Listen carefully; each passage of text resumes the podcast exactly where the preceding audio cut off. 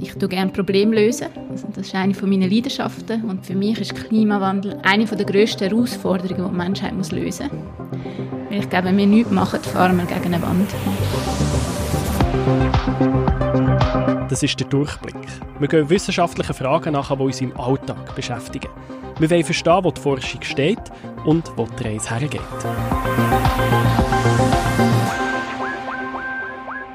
Amila Recic, lange nicht mehr gesehen. Nicolo Berger, ebenso freut mich. Zurück aus der Sommerpause und sowas von parat für die zweite Staffel Durchblick. Total. Wir haben zehn neue Themen vorbereitet für euch. Themen, wo wir wissen, dass sie die Blick-Community beschäftigen. Und es sind alles Themen, wo die Wissenschaft eine wichtige Rolle spielt. Es geht um unsere Gene und was die über uns eigentlich aussagen, über Hate Speech und was man dagegen machen kann oder über die Frage, macht uns Google eigentlich dumm? Also mir jetzt auf jeden Fall dumm gemacht. Hey, ich, ich tue nichts mehr aus dem Buch raus beantworten. Ich muss es immer zuerst googeln, um sicher zu sein. Ich weiß gar nicht, was aus dem Buch raus heisst. Ich bin ein richtiges Google-Kind mittlerweile.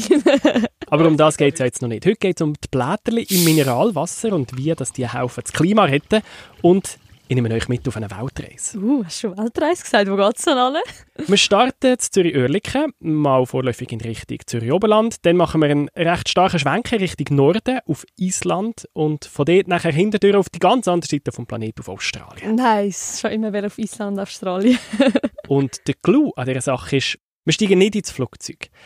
Für unsere Weltreise brauchen wir stattdessen eine Maschine, die in einer Industriehalle steht, ganz unscheinbare Halle, in Zürich-Oerlikon, und ich bin die besuchen. Okay, und da könnt ihr jetzt wirklich mehr oder weniger auf den Knopf drücken und sagen, mach mal Sommer in Australien.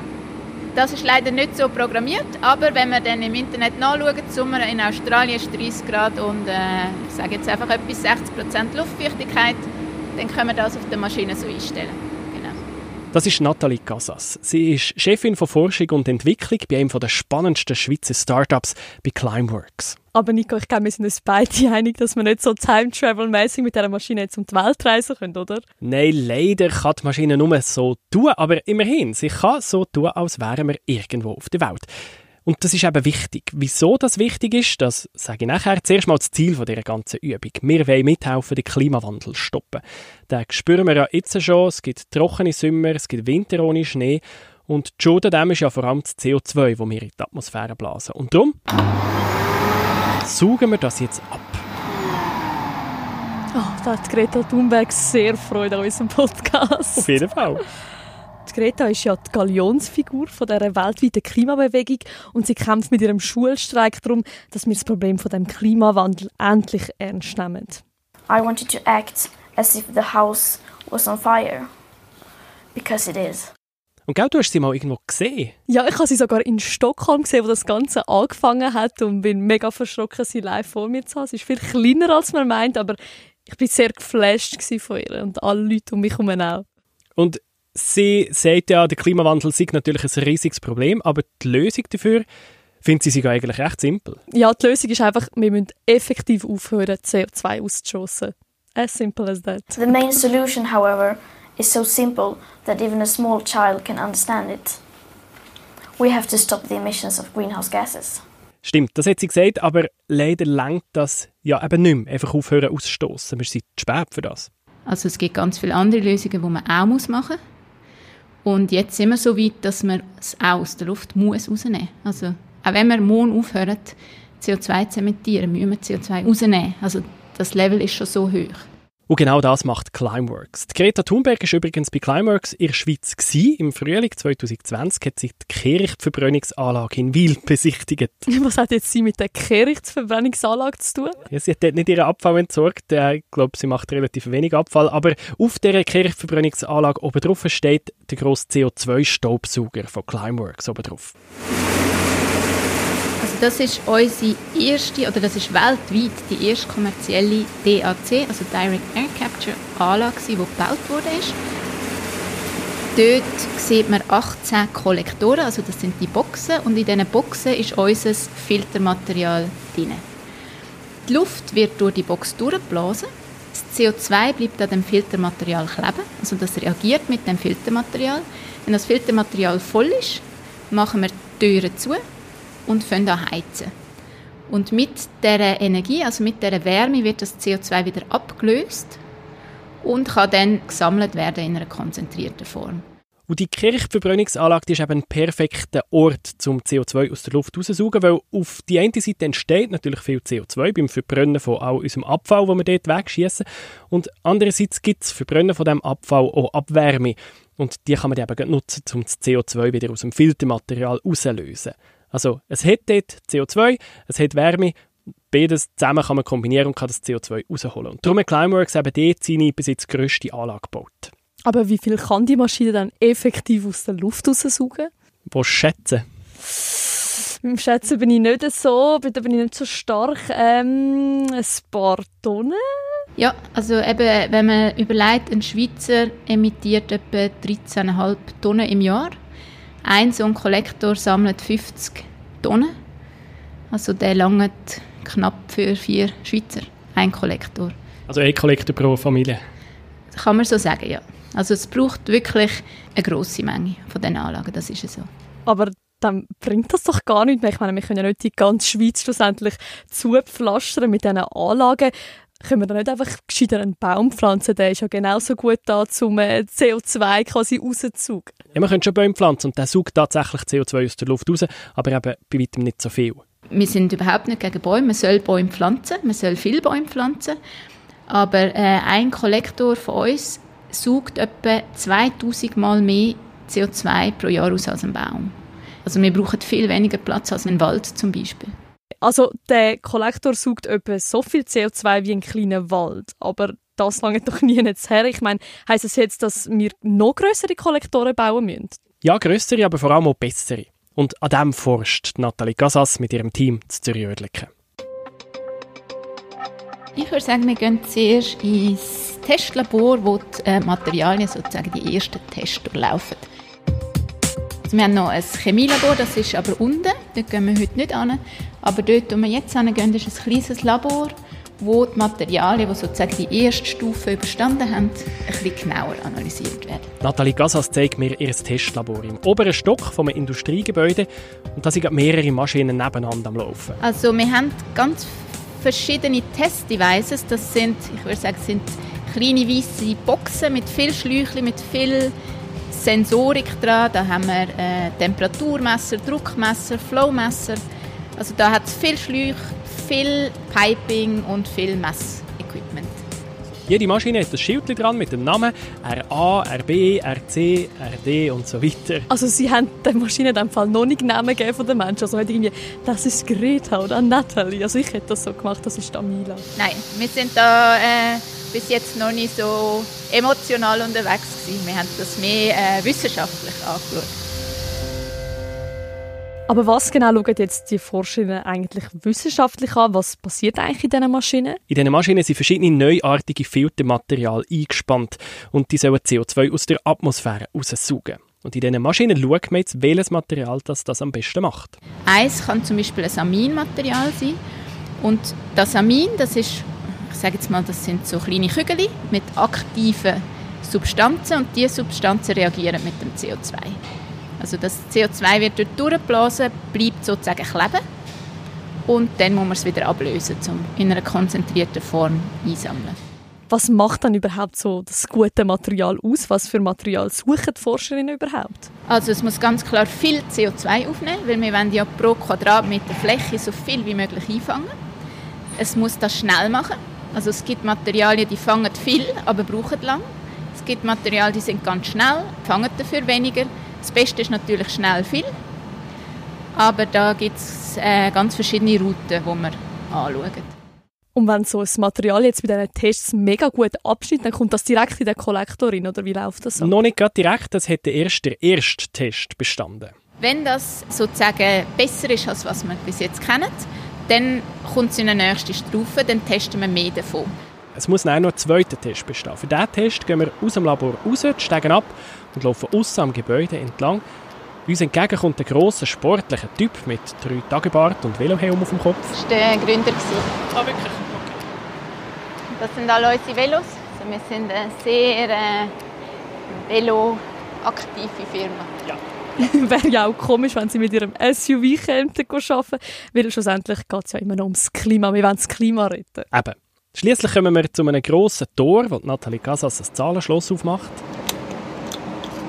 Und dann stehen wir in einer so mittelgrossen Industriehalle, wo lange schwarze Rohre quer durchführen. Und da drin läuft der Test von der Materialien Phase 2.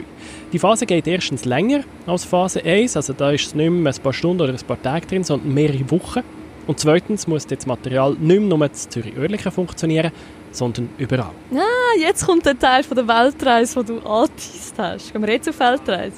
Genau, weil sonst laufen wir nämlich in Probleme hinein. Wir hatten ein neues Material vor zwei Jahren und das hat alles, alles super ausgesehen. Wir haben das getestet hier in Oerlikon im Sommer, das hat super performt. Aber die Anlage, die wir bauen, ist in Island. Und dann ist der Winter in Oerlikon und wir haben gemerkt, das Material funktioniert gar nicht mehr. Und das war, weil es halt viel kälter und feuchter war. Und dann haben wir sozusagen ein halbes Jahr vergütet, bis wir gemerkt haben, dass das Material in Island gar nicht funktioniert. Und eben darauf haben sie dann die Maschine gebaut, wo man kann Temperaturen und Feuchtigkeiten von Island oder Australien einregeln kann. Genau, und diese Maschine ist cool und sie ist begehrt bei den Forscherinnen und Forschern von Climeworks. Also wir haben hier ein Testing-Team und da steht man an. Also wenn man ein Material hat, das man da in die Anlage reinfüttern muss man schon ein paar Wochen warten. Als ich dort war, haben sie das Material drin, das seit vier Monaten ist getestet wurde. Also ein sehr vielversprechendes Material, kann man sagen. Ich denke es, ja. Aber jetzt noch mal eine Frage. Wenn das Material tatsächlich so gut funktioniert und künftig einen ganzen Haufen CO2 aus der Luft saugt, was macht man dann mit dem gesammelten CO2? Wo kommt das dann an? Das hat mich auch interessiert. Und ich wollte sowieso noch mehr wissen von Nathalie Casas, was die Übung überhaupt bringt und ob es vielleicht sogar etwas gibt, was eher kontraproduktiv ist am Ganzen. Und für das sind wir ins Büro von Climeworks rauf. Wie bei vielen Startups steht da ein Kühlschrank mit Gratisgetränk für die Mitarbeitenden. Bei anderen Startups steht im Kühlschrank Red Bull oder irgendein hippe Guarana, Chia, Orangen Smoothie, keine Ahnung. Bei Climeworks hingegen ist der Kühlschrank voll von Walserwasser. Bist du trinken? Oh ja, jetzt gerne doch. Wasser mit oder ohne? Ja, wenn schon mit.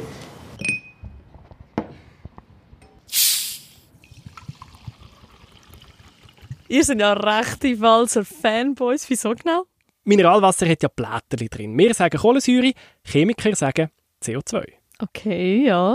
Es ist also genau das Gas, das Climeworks aus der Atmosphäre fischt. Das CO2 ist vielleicht irgendwo beim Autofahren entstanden, beim Heizen oder sonst etwas. Es ist dann durch die Luft geschwebt und zack, im Climeworks-Filter auf dem Dach vor der Kirchverbrennungsanlage in Wiel ist es hängen geblieben. Also warte jetzt, das Mineralwasser, die Blötchen, die ich trinke, das ist recyceltes CO2. Genau, weil irgendwo muss das CO2, das Climeworks aus der Luft sucht, ja her. Und wieso nicht ins Mineralwasser? Gut, aber man kann ja schlussendlich nicht alles ins Mineralwasser pumpen. Was passiert dann mit dem Rest von dem CO2? Ja, da hat Climeworks noch andere Partnerschaften eingerichtet, zum Beispiel mit einem Gemüsegärtner in Hinwil. Der setzt CO2 als Dünger ein, damit Pflanzen schneller wachsen. Aber damit ist das CO2 nicht einfach aus der Luft draussen. Wenn ich mein Mineralwasser trinke, sind Blätter ja draussen. Und im CO2 im Treibhaus ist das ja auch nicht irgendwie für immer weg. Kann man das CO2 nicht so wegsperren, dass wir es für wirklich längere Zeit los sind? Doch, das kann man. Und das ist eben der Grund, warum Nathalie Casas vorher Island erwähnt hat. Du weißt ja, Island, weißt nicht, bist, bist du mal in Island? Nein, ich würde so gerne. Dort sitzt ja quasi auf einem Vulkan drauf. Oder? Die Erdkruste steht mega dünn und der Boden ist sehr aktiv und das ist perfekt. Was wir machen in Island, wir trennen das CO2 aus der Luft ab lösen das dann in Wasser und pumpen es wieder in den Untergrund. Also das ist der Kreislauf von dem Geothermiekraftwerk, wo wir unser CO2 einspeisen. Und unter der Erde in Island sind ganz äh, gute Bedingungen für das. Also es ist heiß, der Druck ist da und das Gestein ist sehr reaktiv. Und was dort passiert, ist, dass das CO2 mit dem Stein reagiert und zu einem Carbonat wird. Also das ist eine weiße kristalline Substanz. Also ein Feststoff, der dann dort unten gebildet wird. Aber dann sind wir es endlich los, das CO2, und dann haben wir es unter dem Boden. Da bekommt eigentlich auch das Motto von der ganzen Klimajugend einen völlig neuen Drive. Uwe mit dem Klimaziel, aber mit dem CO2. Uwe mit dem Klimaziel, aber mit dem CO2. Wie viel CO2 können wir dann schlussendlich mit dem Staubsauger rausnehmen und bringt das wirklich etwas? Und was stellt das eigentlich mit unserem Gewissen an? Also ich habe da schon ein paar unklärte Fragen, Nico. Ja, und die wichtigste hast du natürlich gerade am Anfang gestellt. Wie viel können wir überhaupt raussaugen? Bringt das wirklich etwas? Also klar, ich glaube, wir, Climeworks und auch die anderen DAC-Firmen zusammen können das Problem nicht allein lösen. Es muss ein Portfolio an Lösungen geben. Also man muss energieeffizienter werden, die, man muss auf erneuerbare Energien setzen. Also man muss wirklich alles umsetzen, was auf dem Tisch liegt und Sinn macht. Aber wir glauben, dass wir doch einen grossen Teil auch beitragen können mit unserer Technologie. Aber wenn wir ehrlich sind, würden sich die Forscher ja nicht gescheiter zuerst darum kümmern, dass überhaupt gar kein CO2 in die Luft kommt, dass das gar nicht passiert. Das hat Nathalie Gassas schon gemacht, zuerst. Der Klimaschutz war ihr schon im Studium ein mega Anliegen und in ihrer Doktorarbeit hat sie sich nachher genau um das gekümmert. Wie kann man das CO2 direkt bei einem Kraftwerk abscheiden, beim Kohlekraftwerk zum Beispiel? Solche Anlagen schaffen eigentlich effizienter, als das CO2 später nachher aus der Luft rausfischen. Aber die Anlagen sind aber auch sehr gross und darum sehr teuer. Also die Abscheidungsanlagen der Kraftwerke, die sind riesig und kosten, also das sind Investitionen, die belaufen sich auf 1 Milliarde oder 800 Millionen, also wirklich grosse Investments. Und ich habe ganz vielen Projekten mitgeschafft, die dann gestoppt worden sind, weil das niemand hat finanzieren Und dann habe ich für mich gesagt, ich tue lieber jetzt mit Climeworks eine Technologie entwickeln und implementieren, die vielleicht per se ein bisschen teurer ist, aber wo man in kleineren Skalen einsetzen kann und so in kleinen Schritten vorwärts machen. Also ich tue lieber vorwärts laufen in kleinen Schritten, als grosse Schritte gar nicht machen. Also die kleinen Anlagen kosten aber auch schon ein Gewehr. Wer zahlt die denn überhaupt? Du hast am Anfang gesagt, so ein Kollektor saugt etwa so viel CO2 ab, wie eine Familie im Jahr ausstößt heisst das, man baut quasi auf jedes Einfamilienhaus so einen Kollektor drauf? Das habe ich auch gefragt, aber nein, das wäre nicht so gescheit. Kollektoren sind effizienter, wenn man nicht mehr eine größere Anlage bauen kann. Aber was du schon heute kannst machen ist ein CO2-Abonnement lösen bei Climeworks. Du zahlst pro Monat, kleiner Betrag, und Climeworks fischt dann in deinem Namen CO2 aus der Luft raus. Und so kannst du nachher die CO2-Ausstoß aus deinem Alltag kompensieren ja, kompensieren, ist das nicht irgendwie wieder so eine Art einfach Ablass haben? Ich kann ja dann einfach ohne schlechtes Gewissen auf Australien fliegen, weil mein CO2 ist ja kompensiert. Ja, ich glaube, man sieht auch, was das kostet, oder? Was kostet tatsächlich die Emissionen, die ich verursache? Und also ich erhoffe mir schon, dass das ein Weckruf ist für die Leute. Also wenn man nach äh, Zypern fliegt, kann das gut und gern 1000 Franken kosten, wenn man das wirklich will, kompensieren eins zu eins. Und also ich erhoffe mir schon, dass die Leute dann auch merken, also das kann man machen, das kostet aber etwas. Aber das heißt eigentlich in Zukunft können sich nur noch reiche Leute so einen Flug leisten? Ich wollte nicht sagen, dass nur die Reichen dann dürfen fliegen oder wer darf fliegen und wer darf nicht fliegen. Ich glaube, als Gesellschaft muss man ein Modell finden, wo funktioniert. Aber die Marktmechanismen, die machen eben auch, dass es sich schon heute lohnt, in grüne Energie zu investieren. Man kann Geld verdienen mit grüner Energie oder eben mit CO2-Capturing. Und je mehr solche Anlagen jetzt gebaut werden und je besser sie auch werden, desto günstiger ist schlussendlich das zu kompensieren. Das sind ganz klar die Kosten heute, das sind die ersten Anlagen, es wird noch extrem weiter runtergehen. Also die, die nächste Anlage wird schon viel günstiger sein und die übernächste, also das Ziel ist in drei Jahren bei etwa 200, 250 Franken pro Tonne zu sein. Aber wie viel macht das jetzt schlussendlich pro Kopf aus? Du hast vorher gesagt, das sind 13 Tonnen für eine typische Schweizerin pro Jahr. Genau, und Nathalie Gassas sagt 200 bis 250 Franken. Jetzt, warte, ich habe das nicht im Kopf. Taschenrechner, 13 ja, mal 250. Nicht. Es sind knapp 3'500 Franken im Jahr. Also 3'500 Franken, um meinen ganzen CO2-Fußabdruck zu kompensieren. Das ist aber immer noch mega teuer. Also klar, ich kann mir ja Mühe geben, ein bisschen nachhaltiger leben, weniger fliegen etc. Dann wird es günstiger. Aber es ist immer noch mega viel Geld und können wir uns überhaupt so einen Lebensstil leisten, wo alles kompensiert wird?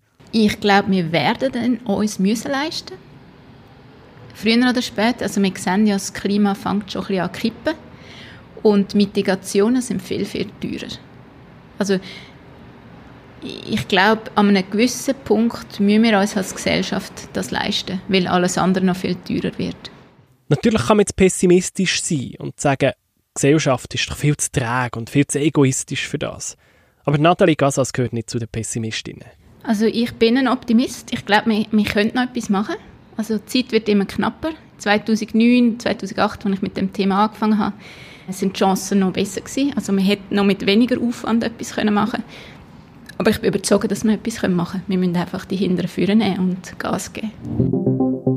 Punkto Gas. Willst du noch mal ein Glas Hahnenwasser? Ich nehme lieber ein Mineral.